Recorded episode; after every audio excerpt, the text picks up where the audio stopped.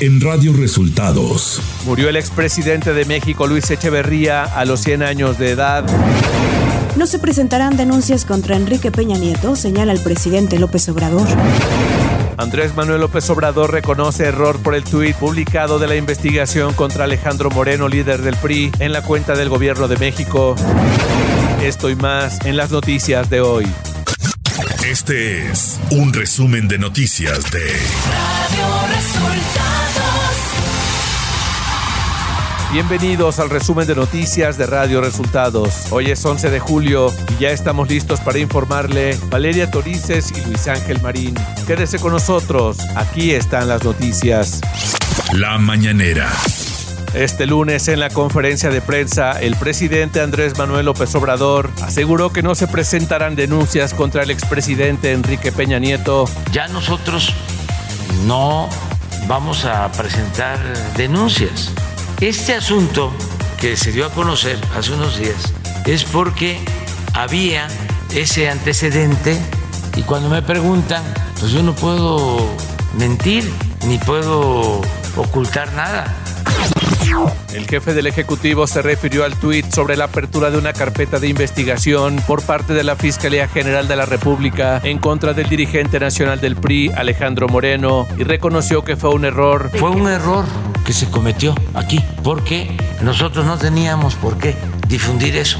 Pues la Fiscalía tenía información, alguien este, filtró, eh, llegó aquí y se dio a conocer.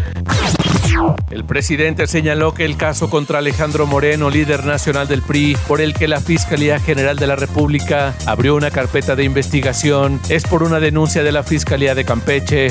Hasta donde tengo información, es una denuncia de la Fiscalía o Procuraduría de Campeche.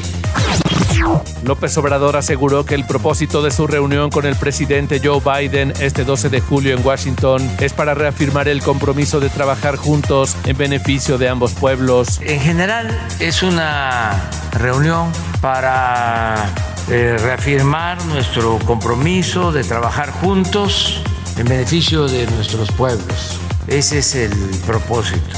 Y hay temas bilaterales como el de la migración, que tiene que ver con los programas de cooperación para el desarrollo, no solo en el caso de México, sino también el apoyo a países de Centroamérica. El presidente Andrés Manuel López Obrador dio a conocer parte de su agenda en Estados Unidos. Y ya luego por la tarde yo tengo actividades, voy a hacer un homenaje al presidente Franklin Delano Roosevelt, que para mí es uno de los mejores presidentes que ha tenido Estados Unidos, y voy a estar también en una ceremonia, un homenaje al dirigente de las causas civiles de la igualdad, el doctor Martin Luther King. Reporte Coronavirus. En las últimas 24 horas, México reportó 9.342 contagios y 8 fallecimientos por COVID-19, informó la tarde de este domingo la Secretaría de Salud. Radio Resultados.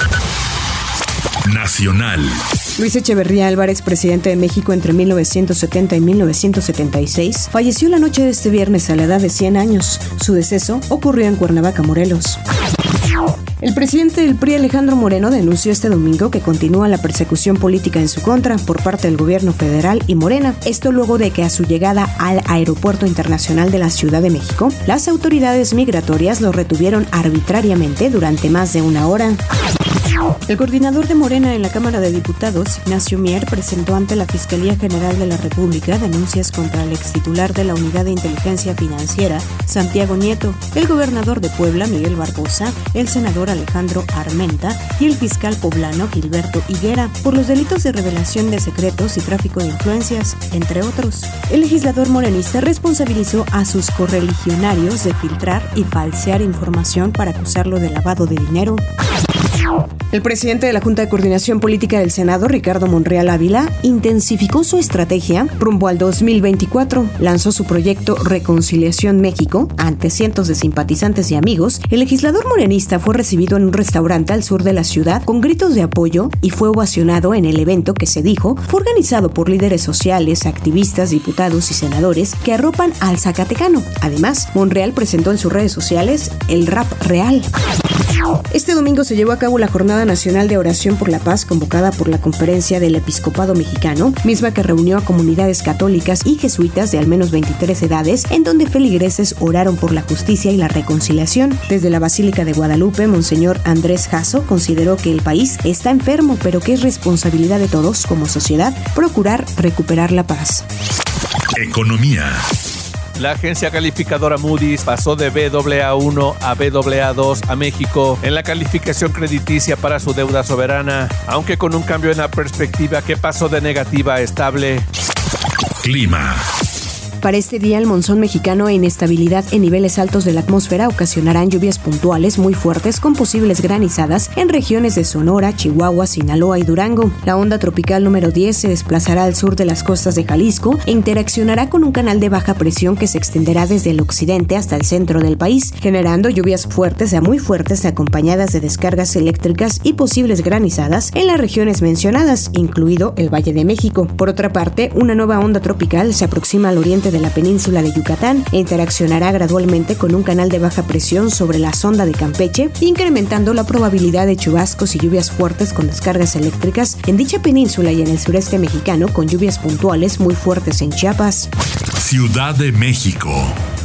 Y una semana después de revelarse que Florencia Serranía, exdirectora del sistema de transporte colectivo Metro en la capital del país, tendría que comparecer por el accidente ocurrido en la línea 12 del metro, la Fiscalía General de Justicia de la Ciudad de México decidió que la investigadora del CONACID no acudirá ante el Ministerio Público, ya que podrían violarse sus derechos humanos. Ante esto, el PAN en el Congreso Capitalino condenó el hecho y advirtieron que la Fiscalía General de Justicia de la Ciudad de México cae en desacato por no cumplir una orden judicial Información de los estados.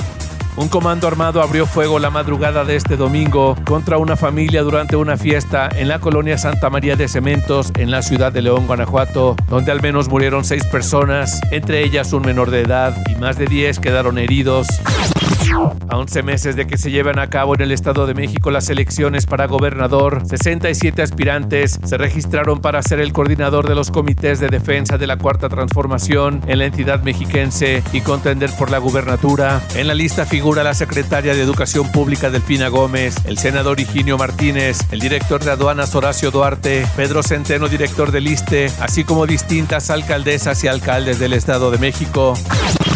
La ministra presidenta del Comité de Género del Poder Judicial de la Federación, Yasmín Esquivel Moza, presentó en Sinaloa frente al gobernador Rubén Rocha el Pacto Nacional por la Justicia de Género. La ministra Esquivel resaltó que Sinaloa es punta de lanza en el pacto por su gabinete igualitario, creando la Secretaría de la Mujer. Este pacto garantizará los derechos de niñas, adolescentes y mujeres, igualdad sustantiva con renovada visión para contribuir a los cambios. La Fiscalía General de Justicia del Estado de México informó de cateos simultáneos en siete propiedades que se presume eran utilizados como refugio y lugares de esparcimiento a líderes delincuenciales. Derivado de estas acciones se detuvieron a tres personas. Radio Resultados. Internacional. Los partidos políticos con representación parlamentaria de Sri Lanka se han citado este lunes para un nuevo encuentro como el mantenido este domingo para negociar la formación de un gobierno de unidad nacional tras la revuelta que culminó el sábado con el anuncio de dimisión del primer ministro Ranil Wickremesinghe y del actual presidente Gotabaya Rajapaksa. La crisis económica ha sumido a la nación en una grave crisis humanitaria, dejando a millones de personas luchando para comprar alimentos, medicinas y combustible. Después de meses de protestas mayores mayoritariamente pacíficas, la ira alcanzó un punto crítico este sábado cuando más de 100.000 personas se concentraron frente a la residencia del presidente pidiendo su renuncia. El diario británico The Guardian filtró los documentos de Uber, que son una colección de más de 124 mil registros recopilados entre 2013 y 2017. Los papeles revelan por primera vez cómo con un esfuerzo de cabildeo y relaciones públicas con un costo aproximado de 90 millones de dólares, reclutaron a políticos con posiciones favorables a la compañía para ayudar en su campaña que cambiaría la industria de los taxis en Europa. Uno de los nombres que aparece entre la filtración es la excomisionada Nelly Krauss, una de las principales representantes en Bruselas que había estado en conversaciones con Uber antes de que finalizara su periodo oficial, así como el presidente de Francia, Emmanuel Macron, quien ayudó a la compañía.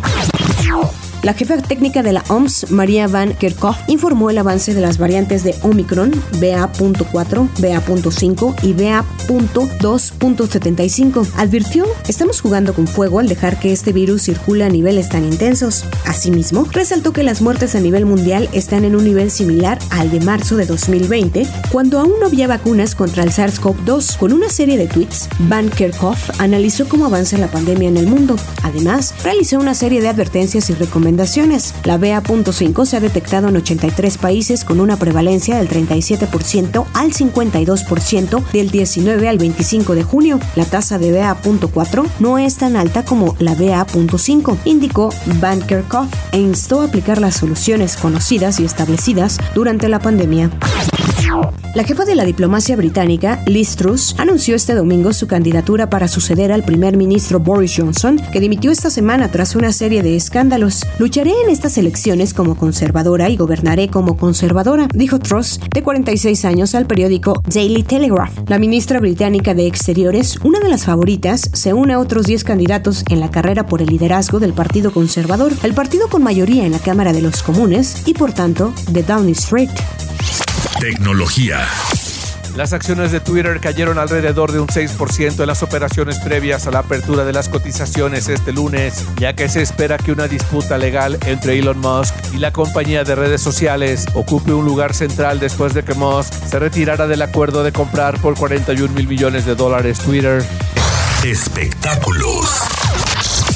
Cristian Nodal alguna vez le dijo a su maestro de primaria que cuando fuera famoso le regalaría un coche y ahora esa promesa se hizo realidad, pues el docente recibió en su casa una camioneta de parte del cantante. El profesor Francisco Javier Gutiérrez, originario de Caborca, Sonora, agradeció el gesto del cantante a través de una publicación en Facebook y compartió fotografías del obsequio que le dio Nodal. Los fanáticos de Cristian Nodal aplaudieron el gesto que tuvo con su profesor y el haber cumplido la promesa que hizo hace varios años. El Festival Internacional de Cine Guanajuato está próximo a celebrar sus primeros 25 años de vida y su festejo se llevará a cabo del 21 al 31 de julio en León, San Miguel de Allende e Irapuato. En la edición de este año, la reconocida actriz Adriana Barraza será homenajeada en el marco de sus 50 años de carrera y se le hará entrega de la Cruz de Plata y la medalla de la Filmoteca de la UNAM. A su vez, la actriz Blanca Guerra y la productora Mónica Lozano también serán homenajeadas entregándoles la Cruz de Plata del Festival del GIF y la musa en el homenaje de mujeres en el cine y la televisión. Por otro lado, el festival ha revelado la selección oficial que estará conformada por 181 películas, de las cuales 128 estarán en competencia. Deportes. El tenista serbio Novak Djokovic conquistó el torneo de Wimbledon luego de imponerse en cuatro sets al australiano Nick Kyrgios, obteniendo de esta manera su título número 21 de Grand Slam y acercándose a la marca de 22 grandes que ostenta el español Rafael Nadal. Elena Rybakina ganó la final de individuales femeninos de Wimbledon este sábado, obteniendo su primer Grand Slam al vencer a la número 3 del mundo, On Jabeur, en tres sets. El piloto monegasco Charles Leclerc de Ferrari ganó este domingo el Gran Premio de Austria de la Fórmula 1, finalizando por delante del holandés Max Verstappen de Red Bull. El piloto mexicano Sergio Checo Pérez abandonó la prueba tras un incidente con George Russell de Mercedes. Y hasta aquí las noticias en el resumen de Radio Resultados. Hemos informado para ustedes Valeria Torices y Luis Ángel Marín. Que tengan un excelente inicio de semana. Radio Resultados.